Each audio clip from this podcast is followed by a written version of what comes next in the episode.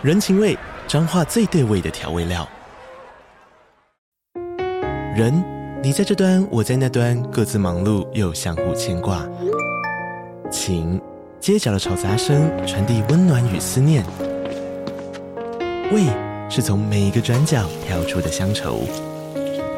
这里是彰化县政府 Podcast 节目《彰化早咖》，我是主持人内克。从彰化大小事各具特色到旅游攻略，透过轻松有趣的访谈，带着大家走进最在地的早咖。准备好了吗？彰化的故事，我们说给你听。以上为彰化县政府广告。Hello，大家好，欢迎来到尼尔喝牛奶，我是尼尔，我是我飞。我们难得的就是有追了一些最近很流行的新番，就有种跟上时代的感觉。就是说，因为十月就是各大都是霸权嘛，对，所有每个出来都是霸权，这样对对对。然后最近还有一个原因，是因为我实在不想要再看《台北女子图鉴》，我就觉得干 十月那么多好看的东西，我为什么要一直开那个同时视听？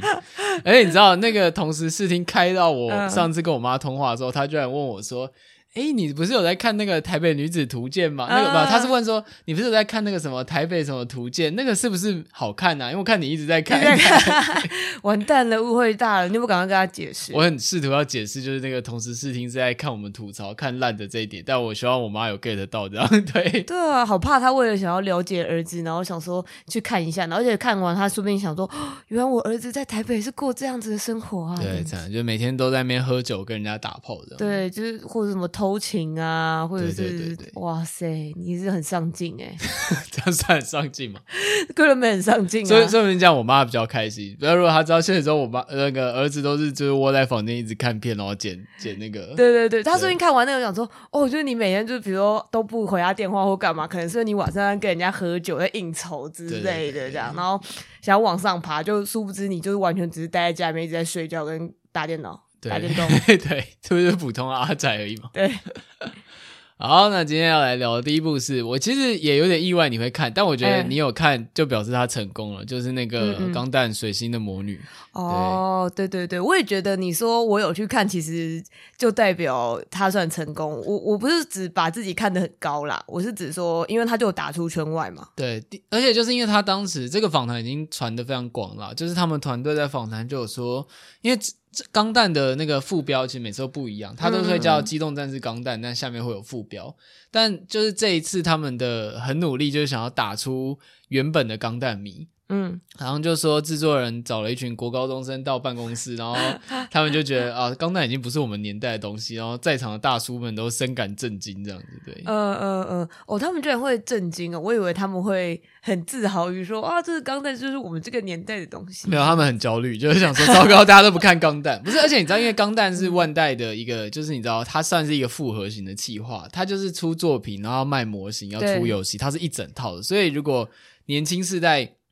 对这个东西没有憧憬的话，嗯，他们就不会去买模型，嗯，他们就不会变成后面的消费族群。而且它是非常长远的，因为钢弹一代一代是会累积的。那钢弹迷当然就会细数加增说，说、嗯、哦，我最喜欢哪一代啊，去比较什么的。那嗯嗯嗯通常他们出的游戏也都是这些机体之间的，就是互相就是会有乱斗或者什么之类，就是这种 crossover。但前提就是你得从某一代的钢弹入坑，这样。嗯嗯嗯嗯。而且我觉得现在有一个很大的差异，是因为现在的。呃，小朋友可能也不太去实体通路买东西了。以前是不要说玩具店或电玩店，不要像万年大楼那种，就是连我在台南的那个小镇文具店里面都会塞很多钢弹模型。对，嗯嗯嗯，我确实有这个印象诶，就是有种那种学校隔壁的文具店或者什么玩具店，就是会那边摆几个，就我完全不认得他们是谁，但就会有那个印象。对，看起来蛮帅的钢弹模型，虽然有些可能是盗版之类。如果大家有看过 Keroro 军曹的话，因为 Keroro 军曹也是设定成是一个钢弹迷，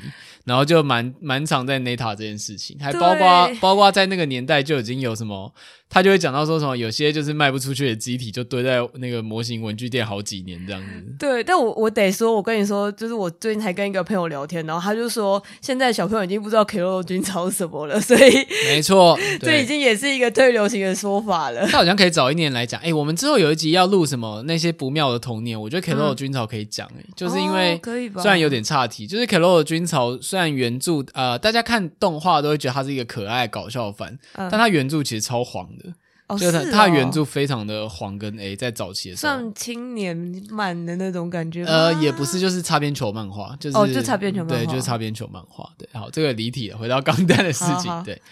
就是因为当这次水星的魔女的，大家也知道说她的设定，第一个她用就是女生当主角，还有被誉为是水星的少女革命这样子，嗯、对，嗯、就是百合非常的香的这个设定，然后又是类似像学员奋斗史，这本身就还蛮不钢弹，因为钢弹大家印象应该都是那种。呃，很严肃的宇宙战争，就是有 A、嗯嗯嗯、A 军跟 B 军，哦非常多的世代纠结，有点像宇宙战斗史诗的那样感觉。呃，我之前的印象确实也都是感觉比较是立基在一个军队背景的那种很硬派的印象吧。然后我我觉得，因为我们刚刚有讲到说，就是今天我会突然去看这个，其实也是因为我之前对他印象就会觉得哦，好像很很硬，然后这件事会让我有一点却步这样子。对，但我那时候得知这些消息的时候，就完全。就是大家只是一直在讲说啊，这个完全是少女革命，或者这个好百合之类之类这种东西。没有人在讨论钢弹，没有没有人在讨论钢弹。对，然后我想说，哦，我看一下什么，居然是钢弹这样子。连小岛秀夫也在看这样子，虽然小岛秀夫现在标签很奇怪，就他之前是在看那个利可利斯。我知道，我知道。我那时候就跳 DC 群，就说小岛秀夫是不是其实就是单纯的很喜欢百合番这样子？我觉得现在感觉好像就是这样吧。对。对 与其说他喜欢那些什么杀手啊或钢弹之类，他其实就是觉得百合很像去看的。而且我也开始觉得他是不是就喜欢软萌少女，而且他心目中的软萌少女还包含 mas 这样子。OK，我就对我觉得有这样的倾向，是不是？是不是？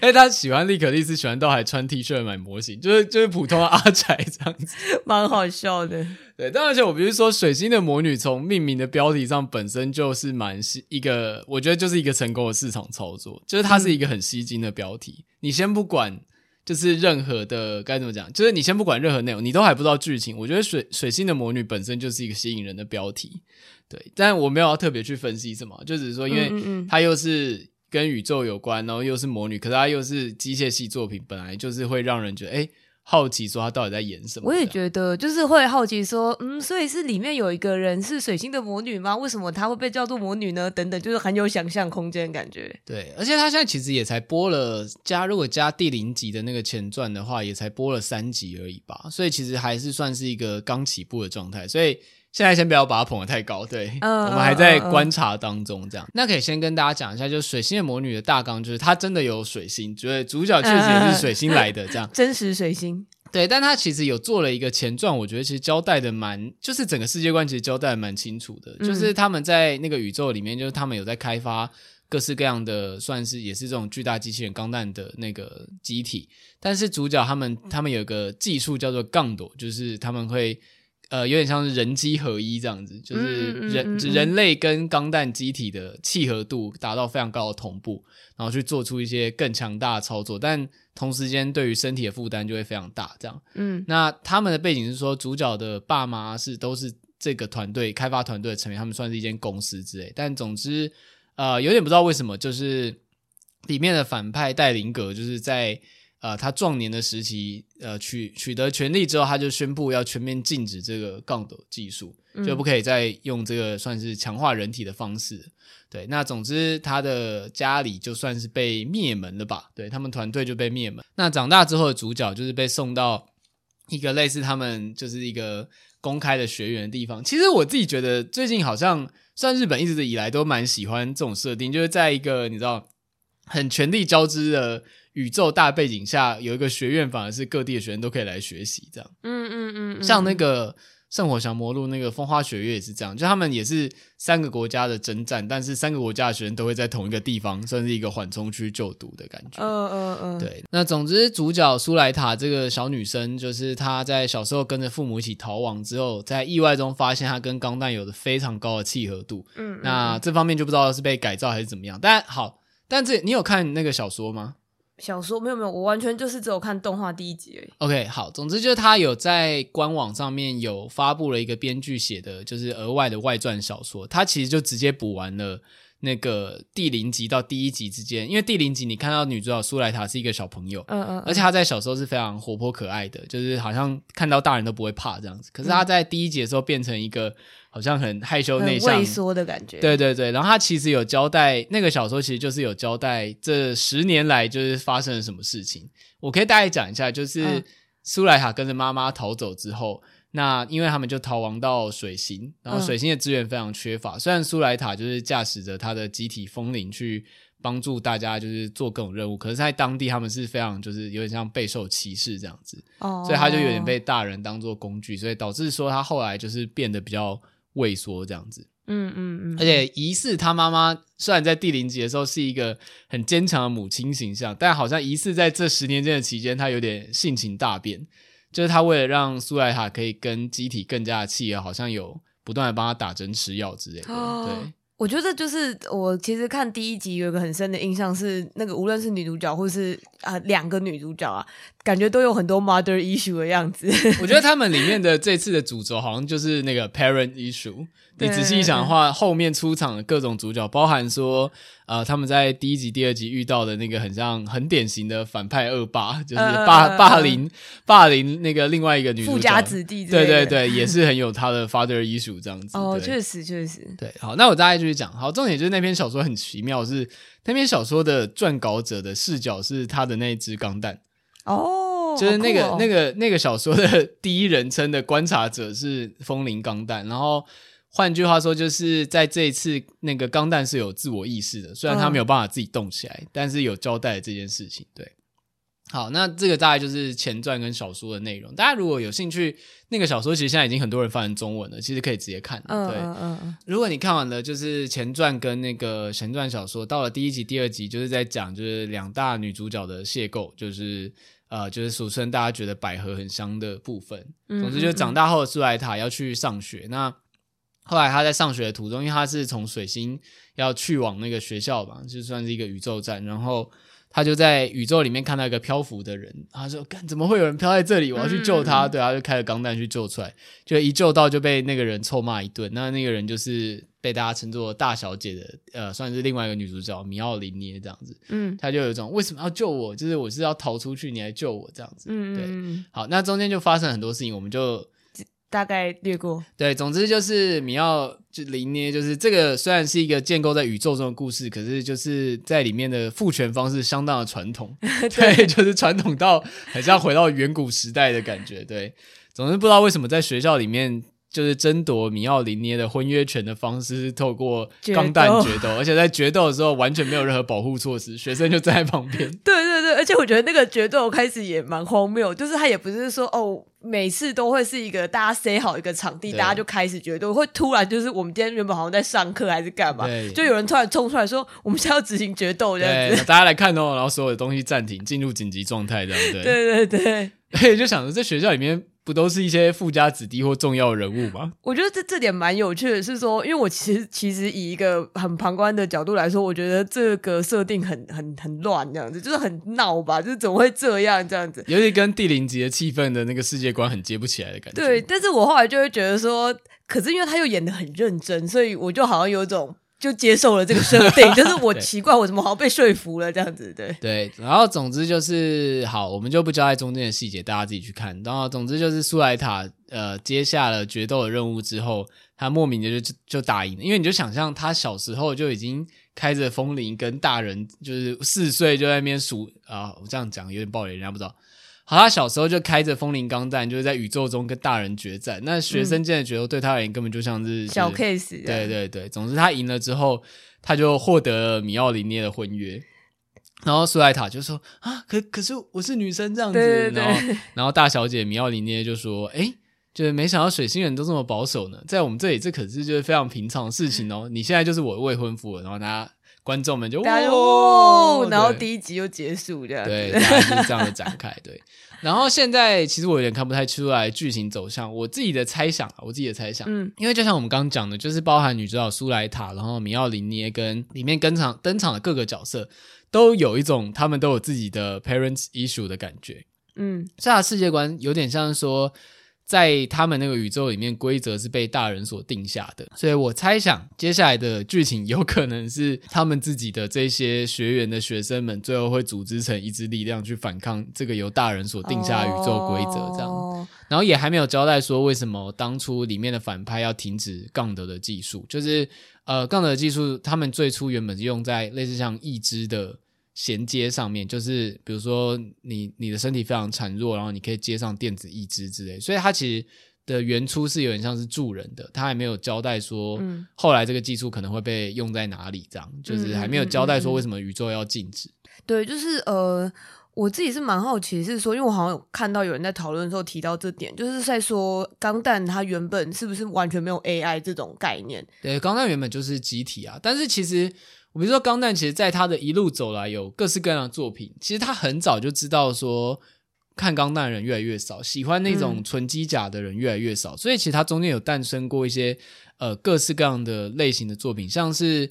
那个我想一下，呃，像是最远古现在有点变成迷因的是 G 钢弹，就是它是一个格斗系列作品，就是开钢弹去打类似第一武斗会这样。嗯嗯。然后像是铁血孤儿是有引入黑帮的故事，然后我记得在我想一下是不是有点忘记了，是不是 W 就是反正主角的呃该怎么讲，个人认同就是他就是人机体，他就是一只钢弹这样子。哦，是哦，对，就是他其实里面、哦、其实过去为了就是开拓新族群的喜好，其实钢弹有做出非常多那个尝试，而且甚至像。非常知名，就是算是钢弹，也是曾经大红过一波的那个《Seed Destiny》，我不知道你有没有看过？嗯、就我是都有听过啦。嗯、对，那那个时候其实很多老派的钢弹迷不太喜欢，因为他们觉得那个取向非常的腐女向。对对对，我刚也在想这件事情，就是我对他的印象就是哦，那个好像很卖腐这样子。对，而他确实也，他确实也就是很打出这个市场。对，嗯、所以我比如说，他们其实，在前面就有做过各种尝试，其实不止水星的魔女啊，他其实一代一代都有在做出。各种改进，想办法去跟上那时候的潮流，这样。嗯，对，嗯嗯嗯，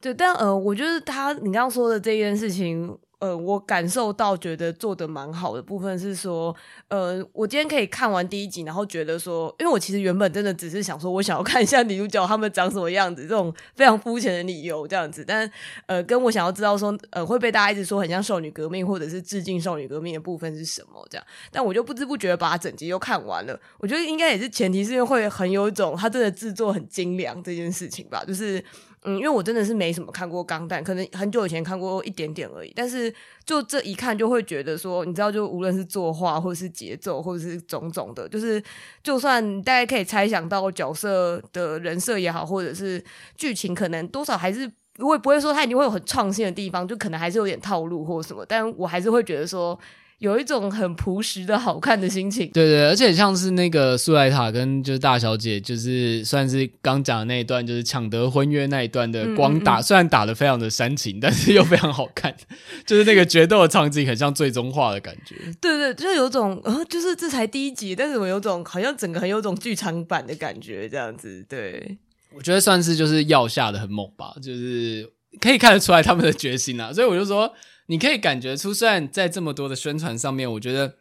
连同说啊，水星的魔女是做给不给看钢弹人看的钢弹这件事情本身都是宣传的一环，嗯，就是释出这个情报都算是一个宣传战。但撇除这些原因，就是因为它单纯在各方面的基本功都还蛮扎实的，所以就是如果你是因为好奇去看，你并不会因为说像是某些番，你可能觉得哦画风不对，或者是觉得哦这好像。看起来预算很低或什么，就是弃坑之类的。对，我觉得是诶，因为就是我其实很明确的知道说，呃，我我这一个说不定我不会把它看完，但是就会觉得说，或者是角色什么的也不是我的菜，其实这样，但是。那种你不会觉得说你看完以后觉得很浪费时间，或者是因为它不是你的菜，它就变不好看的感觉吧？没错，嗯、所以就是推荐，如果你以前没有看过任何钢弹作品的话，我是觉得好像可以追一下啦。然后目前看起来也是蛮值得让人期待的。对，而且因为我身边是真的有蛮多，我感觉应该是平常没有什么在看机器人动画的人，然后他们好像只是单纯一些喜欢百合的人吧，嗯、就真的是因为这个百合的要素就去看了这样子。然后其实我看第一集也没有特别说，因为我觉得第一集比较像是。哦，有一个很轰轰烈烈的邂逅，但是你还不确定说这两个人相处起来会怎么样，这样子、嗯、对。然后，但呃，我觉得就是光是这样就会让我觉得说很有趣吧，就是或者是哦，对，就是我身边就有很多就是喜欢百合的朋友就因此去看嘛，然后所以其实我刚刚我们一直都有点记不起来那个角色的名字，然后我就说，呃，我们难道不能叫他大小姐跟狗就好了吗？我朋友都叫他们大小姐跟狗。好，对，而且我觉得。不知道，就是感觉在我自己现在脑补的同人 CP 里面，我觉得就是苏莱雅很容易就变成那种很像天然腹黑攻的感觉。嗯，我觉得是吧？对，然后大小姐就会平常很强气，然后但是平常很瘦这样子。对，而且我还看到很好笑，我已经看到有一个很奇怪的同人图，是说他们这其实因为包含风铃这个钢弹本身都是一个 CP，就跟主角是一个 CP。哦，对对，然后我就看到有人说这其实是一个三角关系吧，然后我看到那个有同人图之类，就是类似说那个。那个主角跟大小姐，然后要干嘛之类的时候，然后那个风铃那个钢带把门打开，然后就是一副就是抓奸在床样子，这样。这个图马上等下录完之后传一下，私下私传传一下。我觉得蛮好笑的。对，对啊，而且这样说起来的话，哇，这个整个如果把它带入人格的话，觉得很不妙哎。你看，大小姐还曾经自己跑进风铃的里面，对啊，跑到风铃的里面，我就想说，哦，而且他们后来还有两个人一起在风铃里面，哦。哦，好，不要再继续这个话题了，就换下一个作品。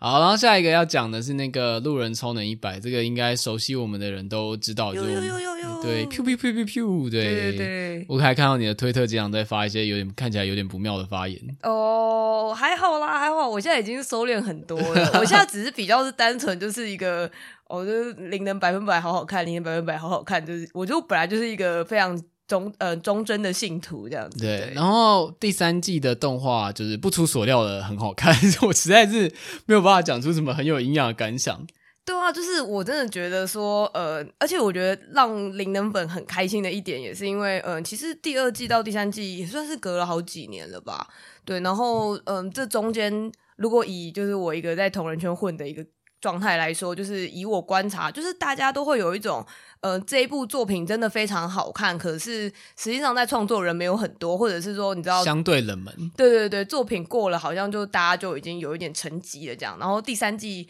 这次出来，我觉得无论是宣传或者是各方面的行销啊，然后大家追的这个热度都非常非常的有被炒起来。这件事就是身为那个灵能的粉丝非常非常开心这样。对，而且因为我觉得他的动画。当初在第一季发的时候就非常的让人惊艳嘛，嗯，然后那个时候的动画制作团队有一种就是他们真的喜欢这部作品，然后该怎么讲？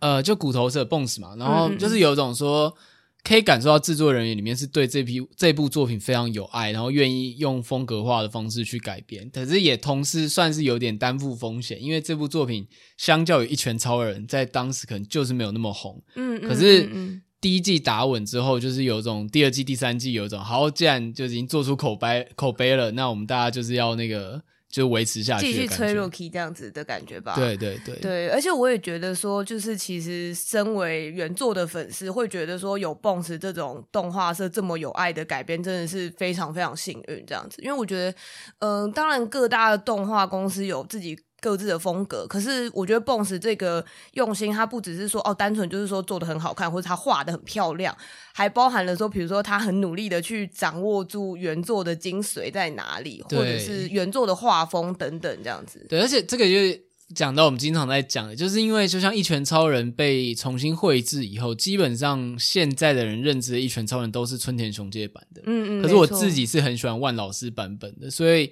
我很喜欢 Bones 在动画画的时候是有保留万老师的分镜跟线条特色，而不是单纯以一个很精致的动画化去把它盖过去这样。对对对，就是虽然我也当然知道说这种呃漫画改编成动画一定会有一定的风险，或者是说今天我要做出一个完全不一样的东西，还是按照什么，你就也有可能你按照原作做，就可能会被骂更惨，你知道吧？就对，有点像是说这个可能在漫画上可行，但是你在动画上分镜照样的照搬，可能效果没那么好什么的。我觉得那个都很有可能，但是 Bones 今天就是证明说，如果你今天就算是想要按照原作的画风，还是有办法做到某种很风格化的效果，这样子。而且让人比较意外的是，Bones 之前给人的形象比较是一个你知道，就老牌，然后稳扎稳打公司，嗯嗯嗯，因为做钢链做什么，就是感觉就是他们有很深厚的基底，但是不会做太出格的事情。可是像那个 MOBU 的各种，就是从 OP 到整个各种战斗场面或什么之类，都是很强烈风格风格化。我今天怎么一直讲话一直漏风？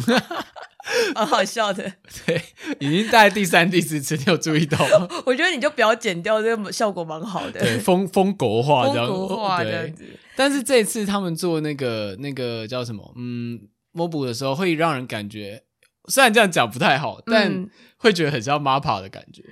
哦，就是那个改编的强烈程度。但是我以为 MAPPA 是一个。我以为 MAPPA 呃，怎么说呢？我心中的 MAPPA 好像没有 Bones，呃，我没有 Mob Mob-Psycho 那么疯诶、欸。对啊，但就是那个大家对于风格化，因为比如说从异兽魔都开始，嗯、大家就会觉得 MAPPA 好像比较会改编一些比较重口味或强硬风格的作品这样子。嗯、所以我我其实那时候看到 OP 的时候，也是觉得哇，天哪，这是 Bones 做出来的嘛？就是真的有真的有惊艳到。嗯嗯嗯，而且我真的觉得说。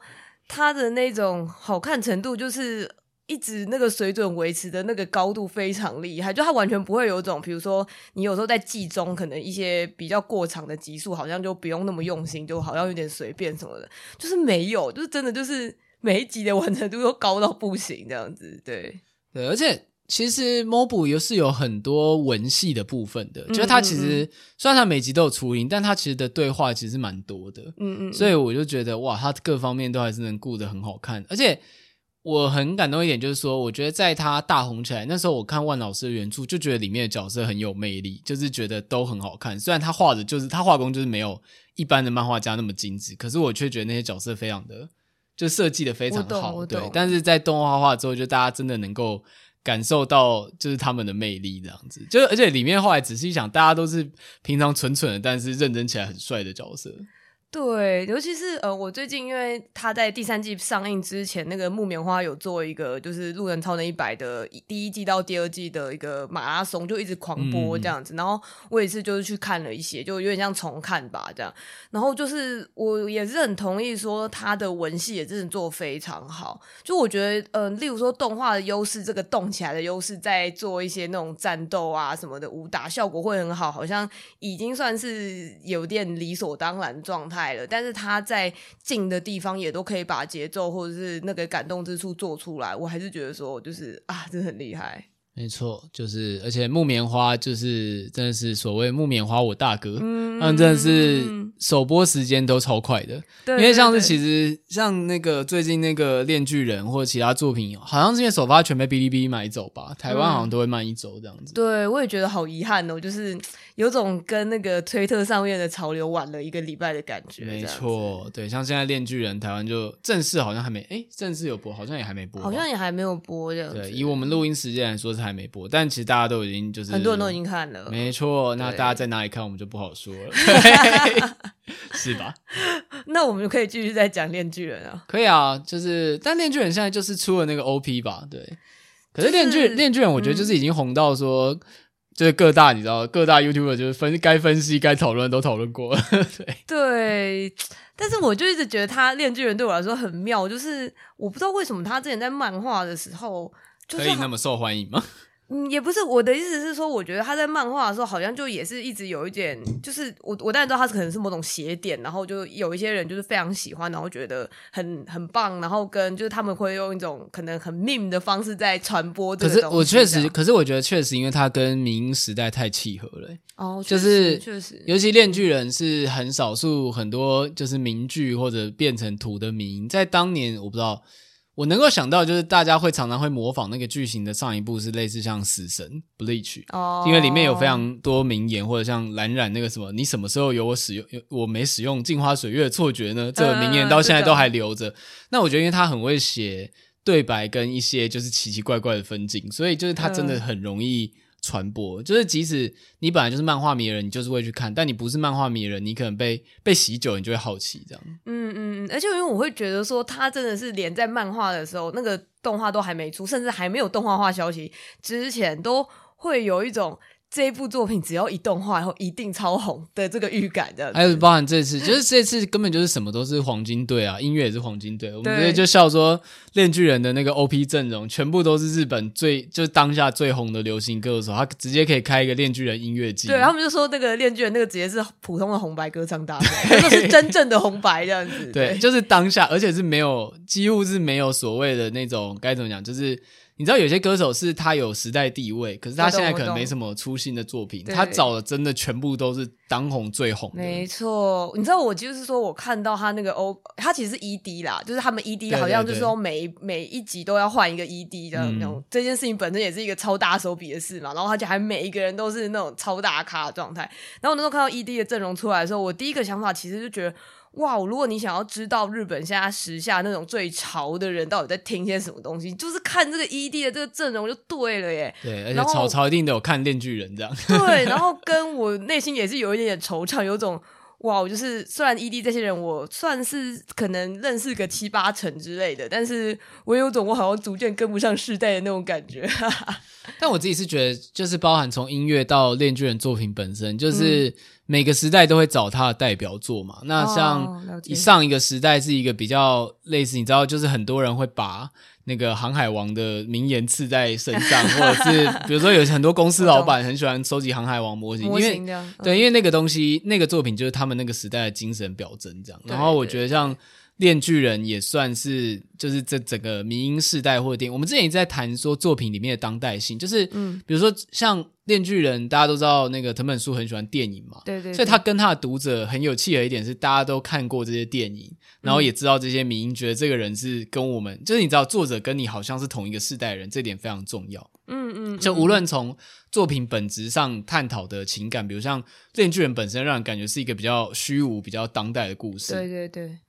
就是他对于同世代的人来说，共鸣性是非常强烈，但同时他要达到像是画工好、剧情爽这些要求，那嗯嗯嗯，刚好，好全部都有，对对对，所以他就变成是一个，尤其你知道，Jump Jump 又是一个该怎么讲，少年漫画代表，那他就有点像是变成。此世代的就是能打的代表，这样，尤其是少年漫画在之前所谓的那个四大天王完结之后，大家一直在找，找不到个能打的，对对，这样讲不太好，但就是大家找不到下一个精神上面的代表作，对，对对，我真的蛮同意你刚刚说的这种很当代精神代表的感觉嘛，对，像是之前大家会觉得我的英雄学员应该是下一棒接棒 Jump 王道精神热血，可是等走到剧情后面之后，很多人都很讨厌主角绿谷，就是。我觉得那倒不是说真的，当然人设上面或者什么可能会有一些问题，但我觉得也是因为，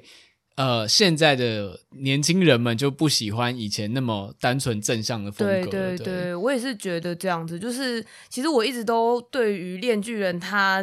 的怎么讲？他的路线我一直觉得很刚好，就是说他的这种虚无还不至于到说真的很艰涩。就是你知道，你当如果真的 deep 到一个你很难共鸣的状态的话，那又会有点太难了。对啊，对。然后或者是说，像他里面提的，比如说藤本树看的电影，或者是这个哦动画 OP，它不是有非常多 reference？对，就是他虽然。是影迷没错，可他也没有真的小众到怪到没人看过。就是、对对对对对，他有点像他跳的那一些作品，都是一个难度很适中的状态。对对对，就是一个大家看的时候会觉得哇，我真的太独特，然后去影展发现大家都看过的状态。我我有点想这样说，但我不好意思这样说。由我来，由我来，由你来承承接这个罪孽，这样子。对，对，我们要赶快就是打预防针，就是哦，没有，我们其实觉得藤本树是很厉害，岩岩上的恶魔。对。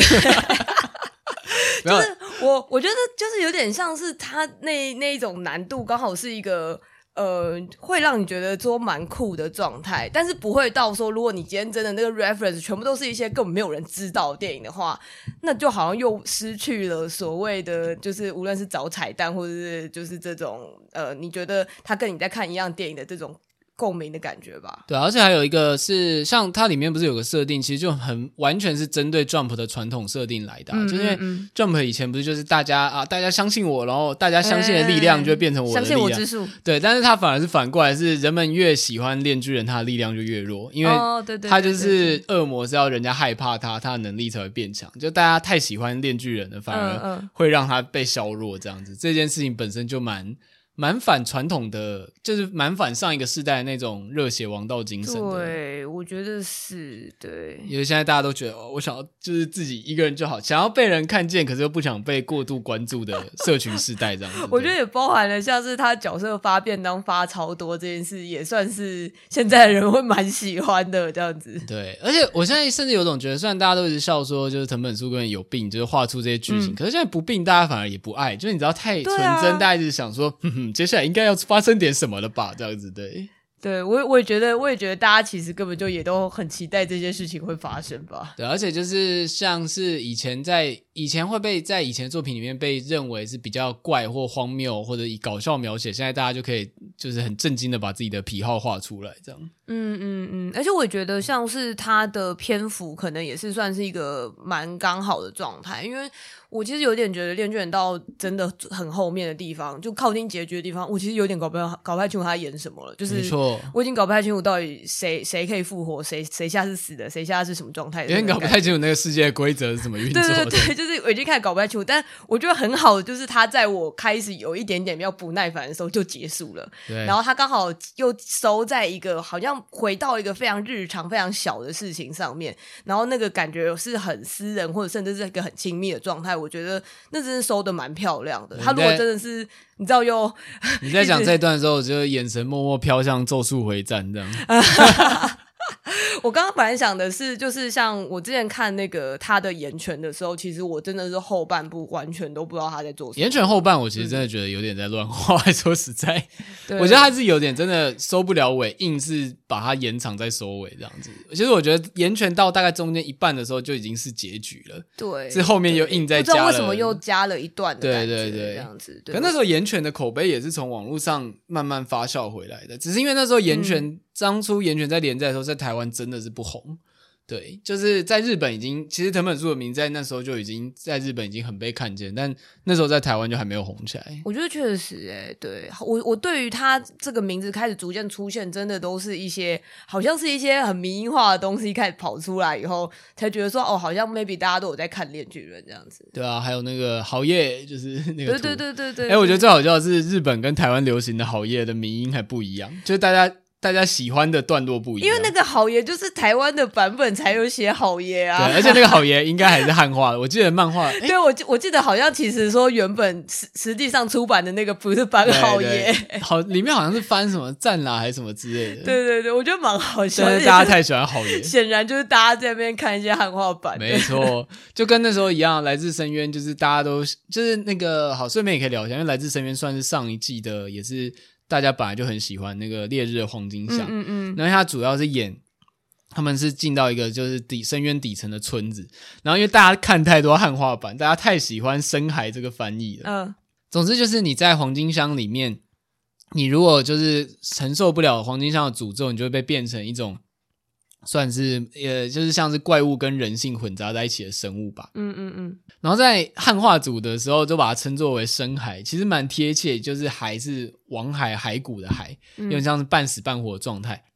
可是这完全是超译。然后台湾的，就是如果你是看巴哈正版的话，它里面的翻译是周末惨剧。对，哦、虽然在语义上面没有错，但是。就是很绕口这样子，呃、所以光是深海跟周末惨剧这个称呼就占了好几次。光是字数就已经输了耶。对对对，光是这个称呼到底要怎么称呼就占了好几次，因为也会有就是完全、呃、呃，因为他真的就没看过正版漫画，他就是完全是看汉化，就是说为什么不翻深海，就为什么要翻周末惨剧？对，我是觉得就是。有点你你拿盗版的事情去纠正正版是有一点尴尬啦，就是我觉得大家习惯自己私底下这样称呼没关系啊。对啊，而且就是我每次看到有些大大在讲某些漫画的时候，就截的就是汉化组的页面，嗯、然后还把它截出来，很认真的讲了一番，我都会觉得很尴尬。我要赶快澄清一下，我刚才一直在讲灵能，真抱歉，他 他的真正正式译名是路人超能一百，没错。但我也是一直习惯说灵能百分百，对，灵能百分百也是那个汉化译名，对没错。只能说，就是可能这些翻译的汉化组本身真的是对文字有爱啊。对，对啊，因为我一直我很喜欢“灵能百分百”这个翻译，也是因为它非常有那个草莓百分百那个年代的感觉。对对对对对好，然后接下来讲一部，就是现在好像只播了一两集吧，但是那时候我们看到都觉得蛮爱的，是那个《秋叶原名图战争》对。对，然后这是 Cygames 跟 PA Works 合作的企划，Cygames 就是赛马娘的那个公司，对，嗯嗯嗯，然后 PA Works 现在大家最熟知的作品应该是那个派对卡孔明。嗯，对，就是这间，就是也是开始产出一些有病动画的那个公司。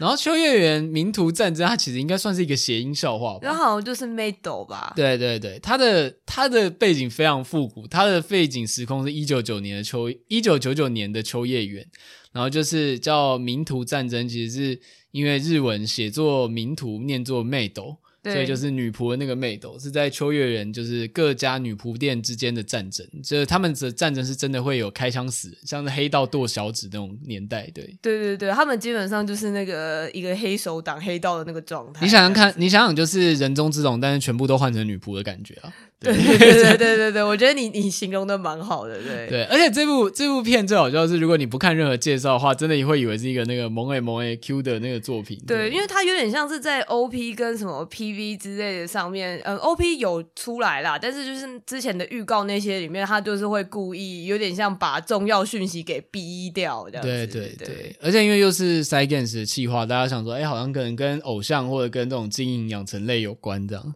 对，没想到是一个反算是蛮重口味的作品。对，对我那个时候看的时候，其实蛮单纯，就是有人在好像普朗还是什么吧，好像就是很普通在讲说啊，就是如果他可以一直维持这个第一集这个很酷的状态的话，他应该是一个就也是类似你知道本季霸权，反正大家都很喜欢这样说，就有点像是一个黑马的状态吧。这样之前可能一开始大家没有特别看好他什么的，对，因为我也是觉得说好像是他第一集出来以后，大家才看了以后，就是比较一个口耳相传的状态这样。而且我觉得他有种微妙的时间点，就是因为他在上的时候。刚好是《链锯人》的前一两个礼拜，然后大家应该说，哦、大家对《链锯人》期待是一个你知道番茄酱喷多喷高很疯的作品，结果没想到在这之前突然出现一部好像一样疯的作品，然后大家有点吓到，想说，哎哎。诶居然在练巨人之前，哎，那练巨人你要小心哦，你最好是给我疯一点哦，这样子。呃，而且我觉得这是真的是跟人们的期待有关，因为我自己是还没有看链巨人的第一集啦，但我不知道说，因为大家期待这么高的时候，很有可能你知道会变得说，呃、如果动画没有真的做到一百分或者一百二十分的话，你心中就会有点遗憾之类。对。但今天这是一个莫名其妙出来的黑马，你可能本来只是想说，哦，我就看一些可爱女仆之类就好，就没想到后面就变得很疯癫这样。对，而且我觉得他其实从一些制作上来可以看得出来。经费其实并没有那么的足，就是尤其像一些战斗分镜，虽然还是有画，但是就是用那种幕间带过的方式，就是剪影画的方式。但是我觉得它就是延续他们在做派对卡孔明时候的调性，就是可以把它跟音乐结合，所以有种很像那个 Baby Driver 的感觉了。对对对对对，就是呃，总之他就是有一幕，算现在蛮多，你去那个 YouTube 直接查那个秋叶原名图战争都会被截那一段。这样，我我自己个人比较推荐你，就是直接去看第一集就好了。这样，在那一段出现的时候，才会觉得好像比较有趣。这样，嗯、但是呃，因为那一段基本上就是一个有点像一个女仆突然大开杀四方的那个状态，这样子。对，然后那个东西是非常刚好对到女仆店里面都会唱一些那种很偶像歌的那种。音乐就是有点像他一边在唱一些超级无敌可爱给客人的那个音乐，但是他一边在做很像打 call 的事情，但是但实际上他是在拿刀跟枪，就是把一堆人杀掉这样子。对，而且我我自己是觉得像名图战争，然后像链锯人出来，就会有一种。那个时代有种流行又重新转了一圈的感觉，因为就是你知道，在中间我们经过了很多，就是主角非常的抑郁压抑的时代，就突然好像又回到了追杀比尔出来的时候，大家的那种兴奋感。对对对对，我那时候看的时候也就想说，哦，这个喷的喷血的感觉，应该就是那种什么昆汀啊，或者我不知道一些原子文之类的，可能会喜欢这种奇怪的组合吧。对，但是这个东西突然一瞬之间好像又变成主流了，就是大家好像大家憋了很久，突然又。哇！又重新流行起来这样子，所以我反而觉得，而且尤其像它背景设定在一九九九年，然后像《链锯人》的很多致敬里面，当然就是我也有那个黑色追气令嘛，然后其实就是以我们来说，其实我们年纪甚至比那个那个电影再晚一个时代，很多都是八九零年代电影啊。对，所以有点有趣的是说，这些主流当道的作品，它很多的致敬来源反而是不是。我们中间的年代，而是更远之前的八九零年代。嗯嗯，你知道，通常不是致敬，有时候的，比如说，我想一下，零零年代也会致敬八九零年代嘛。那八九零年代应该会致敬六七零年代，可是有点像是我们好像中间有点空洞，我们直接。对啊，你这样让我觉得好忧心哦。是两千年以后都没有一些值得大家致敬的东西了吗？对啊，就是对啊，我确实是有这样的感觉，没错，就是尤其是有，我觉得这应该可以做一个很长远的文化研究了，因为两千年后刚好就是。网络跟社群大爆发的时代，嗯、但有一派的说法是觉得说，呃，因为流行文化跟次文化它长出来是需要时间培养的，嗯、你不能在中间有太多外力干涉，不然它就会被主流文化吞噬融合进去。嗯，所以确实，不管是在呃影视界，或者是比如说流行服饰界，大家都觉得算社群普及，好像大家都可以看到很多灵感。可是如果从一个宏观的角度来看，因为所有人都可以看一样的东西，所以所有人最终会变成一个整体，呃、就是没有，因为有个差异化吧。对，像我们之前在讲服装的时候有讲过，像日本人的日本之所以之前，其实日本现在已经也有受到这个影响了，就是日本之前会让人觉得风格强烈，就是因为比如说有族群是那个。呃，比如说他就是喜欢牛仔布料，他真的一辈子从三十岁穿到七十岁都在穿牛仔，嗯嗯嗯嗯，或者他就喜欢黑暗朋克，他到八十岁他也是黑暗朋克。我就觉得其实是他们的保守锁国个性，对对对对，独特，让他变成一支文化的奇怪的保存。那个叫什么加拉巴拉哥群岛还是什么的那个现象。呃、我懂你的意思。对，但随着日本也走向全球化跟开放之后，他们也会觉得日本人自己也会觉得说，他们的流行时尚好像就没不像以前大家觉得日本好像特别酷那样的感觉。嗯嗯嗯，怎么会聊到这么深的议题？我们刚刚不是在讲《链锯人》吗？哦，对，但是我可以回应一下，就是我之前有发现说，呃，因为我们刚刚如果说之后两千年以后好像都没有。呃，值得让大家致敬的作品，也不是说值得啦，就大家好像不会想要去致敬那个时代。我觉得是因为就是现在，呃，比如说像讲《链锯人》也好，或者是现在我们刚刚提的这些新番也好，还是是一个至少是跟我们一样大，或是比我们大一点的人做出来的。但是我其实确实有发现，知道说。嗯，现在可能两千年以后出生的，对我们来说，就像小朋友的人们，这些人他们其实已经有在觉得两千年的东西是一种复古了，而且他们会在像 TikTok、抖音什么之类上面有在。就是怎么讲，执行这样子复古的美学吗？就是比如说讲一个很简单，例如说他们现在会觉得有线耳机这件事情是一个复古的美学时尚。哦，也是啊，而且有时候也是一些以前的动漫金曲，突然在 TikTok 上面又重新流行起来。对对，对，比如说哪天那个，说不定现在已经有了，就是凉宫春日的那个舞，突然又在红红起来。我也不太意外，我也是不太意外，对对对，就是我觉得如果要看说，呃，会去反过去看两千年的的话，要去看我们现在的青少年，他们才会觉得那个时候才是复古这样子。确实啊，因为像比如说现在在。主导链锯人或者这些的，差不多应该也都是跟我们一样的同龄人，就是二十三四十世代的中间分子。对对对对，所以对我们来说，那个在我们出生以前的那些作品，才是一个你知道比较复古的东西。对，所以我们现在大家要记得，如果你现在是这个二十到四十岁中间的世代，现在是你最爽的时候，因为当权者都跟是都跟你是同世代，跟你看一样的东西长大的。对，再过十年你就要被淘汰了。对，对你，你现在应该大家已经逐渐感受到说一些，就是嗯，为什么现在抖音上面的东西你已经逐渐不了解，对，这个就是大家各位你注意，我们现在就是在高峰，之后只会一路往下。救命！我可是我以为我们身为一个我不知道那个次文化的节目，我们不就是应该要。哎，我们就是去接触一些，所以我们下一个经营重点就在 TikTok 上面。对，我们要看一下娟自己在看什么这样子。对，你看志奇七七都跑去 TikTok 经营了，都开账号了。对，对我最近也是一直有点被那个 IG 或者是那个 YouTube 上面那种 Shorts 给洗版的。但我觉得，我觉得其实社群大家一直在说，大家一直对某些社群有个既定印象，但其实它是会改变的。就像四五年前 IG 没什么人在做知识型现账号，现在 IG 满满都是知识型账号，所有的。影评或者像认识这样像我们这样的节目，都从 Facebook 转到 IG 上面，所以 IG 整个生态就被改变，它就不是五年前大家觉得哦，年轻人都在用 IG 的那个 IG 了。对，我觉得我觉得 TikTok 现在也是，就是 TikTok 大家以前都会觉得是说一些就是呃，大家如果用比较负面的讲法，就是无脑，就是或者很洗脑之类的，对对，这样子的内容。嗯。可是因为现在就是有很多那种像你上次讲的那个在路上找人跳舞的节目嘛，对，对，对，对，对，然后会有一些。创作型甚至是知识型，比如在上面教化学啊，或者在上面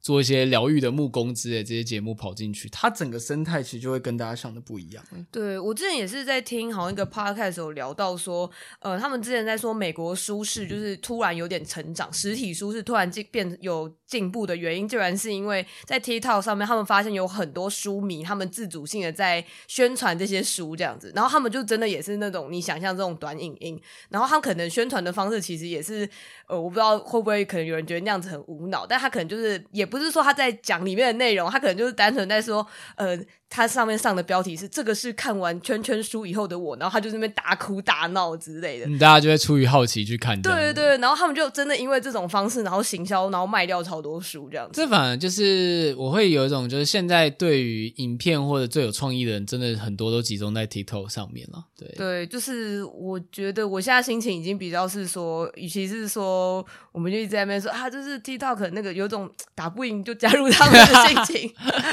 对啊，就是还有那个主要之前大家反的原因也是那个，因为就是中就是中国软体嘛。对啊，对啊，对啊，对啊。但听说之前，因为像在印度，它是完全被禁止的。嗯，然后美国之前曾经一度想要立法，但是引起很大的反弹。对，对我觉得他们现在那个年轻人应该没有办法没有这个东西了，这样子。对啊，但我就觉得好吧，工具是工具是死的，但我自己尽可能还是不太，如果能够不要进，我还是不会进啦。对，我是没有完全没有下载过这个软体啦，只是说。哦我因为想看 Holo Life 的短片，有下载过，他们的成员有经营，好好笑，你就完全暴露了那个你自己的那个，对，就完全是因为就是就是唉，没有办法。对啊，但是我觉得这个就是不得不承认吧。我我自己的心情比较是那种，我会一直很想要知道现在年轻人。我这样讲好像我不是年轻人，你就是我们确实不是年轻人。Gen Z 啦，我我想要知道 Gen Z 在迷些什么这样子。对对啊，而且有时候我会觉得这个年代的断差感很模糊，就是因为感觉现在就是 Gen Z 或者是二十岁以下，比如说我们在玩斯普拉顿，嗯嗯，现在小学生也在玩斯普拉顿，嗯嗯，其实是没什么距离的。然后或者是呃现在。国高中生也是跟我看一样的 VTuber，哎，其实我心智年龄，突然他突然讲一讲开始自我质疑，好好笑哦。所以刚刚想了一下，哎哎，还是其实我是高中生？难不成其实我是高中生？其实不是他们太成熟，是我太幼稚了。每次在那个形象会议说，现在高中生都喜欢什么东西，其实我就是，其实是我喜欢。对对。没有，我懂你的意思啊，我懂你的意思，就是我觉得那个资讯流通的那个速度，或者是那整个的状态，已经不是我们当年的那个状态了。对，而且我觉得这不只是年纪，跟任何社会阶级有关。就像呃，就像因为有钱人再怎么买手机，他也是买 iPhone 嘛，顶多黄金或者是旗舰版的，他要加一些配件。可是就虚拟娱乐来说，有钱人跟一般人享受的东西其实是差不多的。对啊，就像啊就像你打游戏，同一个游戏，你可以升一堆硬体，你可能体验比较好，可是你玩的还是一样的游戏啊。就是，对，我觉得这个比较像是理想上面网络可能可以带来的某种民主状状态吧。对，所以要说真的，年轻人对于流行的，尤其像影视娱乐这些，有跟现在比如说二三十世代真的有什么很大的差距，我其实很难。想得出来，尤其是现在，尤其是现在，就连我同龄的朋友，有时候在看一些东西，我也就是会觉得说，哎、欸，你居然会看这个，这样，就是我觉得这反而是很 case by case，就很个人的，嗯嗯嗯嗯，就已经跟跟年龄没有关系，这样。对，就像我同事上次让我很惊讶，说他有在看，他很喜欢艾丽莎莎，对，嗯、然后我就蛮讶异的，我就想说，哎、欸，你看起来虽然这样讲不太好，就是我觉得你看起来好像不像是会喜欢艾丽莎莎的人。我懂，我懂你的意思，嗯嗯，对，但是可能就像别人可能。我在讲说我很喜欢看一些 YouTuber，或者是我其实很喜欢看废片之类的。对对对，你居然喜欢看哈兹卡西？对，我也喜欢看哈兹卡西。我今天还一直在想说，七点半有他们的那个某一某一集的最后一集终于要出了，我现在非常想看，不想来录音这样子。对对啊，所以我就会觉得现在的喜好已经破碎到每个人都很个体，你已经很难用一个。所谓的年龄群体去划线，说他们就是这样子。虽然可能从一些客观数据，比如说 VTuber 自己的后台，你可以看到你的观众年龄大概是哪一些。可是我觉得，就单体上来说，你很难去去切去切分了。有点像是那个族群的分野没有办法变得那么远的感觉吗？对，没错。这几种变得好像杂谈会，好像作品已经聊完蛮久了。对，对差，差不多该做个结束。对，上次你念那个就是。呃，就是可以订阅、按赞，你也喝牛奶，还蛮受欢迎。你要不要再念一次？我以为这种就是只有第一次才有用诶，我讲第二次还有用吗？好吧，那那还是由我来念好。好，就大家听到这里哦，那不听了，不听了，直接那个 应该不至于啊。对。好，如果你喜欢你也喝牛奶的话，欢迎就是订阅分享我们的 Podcast 节目，我们在 Apple Podcast 跟 Spotify 都可以听得到。那其他奇奇怪怪的串流软体也都可以听得到。对，TikTok 上目前还没有。对，TikTok 是目前还没有。如果有的话，应该是有人拿去宣传，那也就算了。对，OK，谢谢谢谢大家。对，那如果有空的话，也可以追我们的 IG、我们的推特，或者加入我们的 Discord 群组。我觉得我们的 Discord 群组已经自己长成一个世界，就是自己已经变成一个社群了。对，就是我觉得蛮蛮好的，就大家可以在里面。我觉得，而且我觉得。里面的人都蛮蛮暖心的，遇到大家提问题的时候，大家都会很热心的提供帮助，而且是我自己是觉得蛮舒适的，提供帮助，不是那种很强加于人的那种。对，我我觉得很厉害，就是能够一直维持在这个，呃，有点像是说，我觉得蛮有耐心的。对对，然后给的回馈也都是很细跟很温暖的，就是也就是我觉得蛮像你刚刚说，就是大家也不是说哦，你一定要怎样，比如说有人可能在说啊，可是我我工作很累啊，或者我工作怎样，可能就有人也不会有人跟你说啊，你就把它辞掉就好了之类的，就大家比较像是单纯在跟你聊天这样，我觉得是一个很棒的社群，没错，而且该怎么样？呃，唯一的缺点就是很容易被劝败买东西，因为里面一天到晚大家都在贴各种各样的，对，就是哦，我最近又买了这，而且是那个各种什么十一娱娱娱乐从动漫周边到衣服到食物全部都有，就是大家加进来要小心。对，然后另外之前有人说不知道该怎么加，就是。呃，如果你不知道该怎么加的话，我们在节目的介绍栏跟我们 IG 的字界都有一个叫，就是我们自己的传送门连接，然后里面就有 Discord 的那个加入的连接，就点那个就可以了。嗯，因为之前好像有人来问说，常在听节目在讲 Discord 群组，然后不知道从哪里加入。对，然后最近加入的机器人好像坏掉，我应该要修一下。好，感谢大家今天的收听。然后如果喜欢我们节目，也可以在 Apple Podcast 给我们一个五星评价，可以留言讲一下你的感想。那就请大家期待下一期的你也喝牛奶，拜拜，拜拜。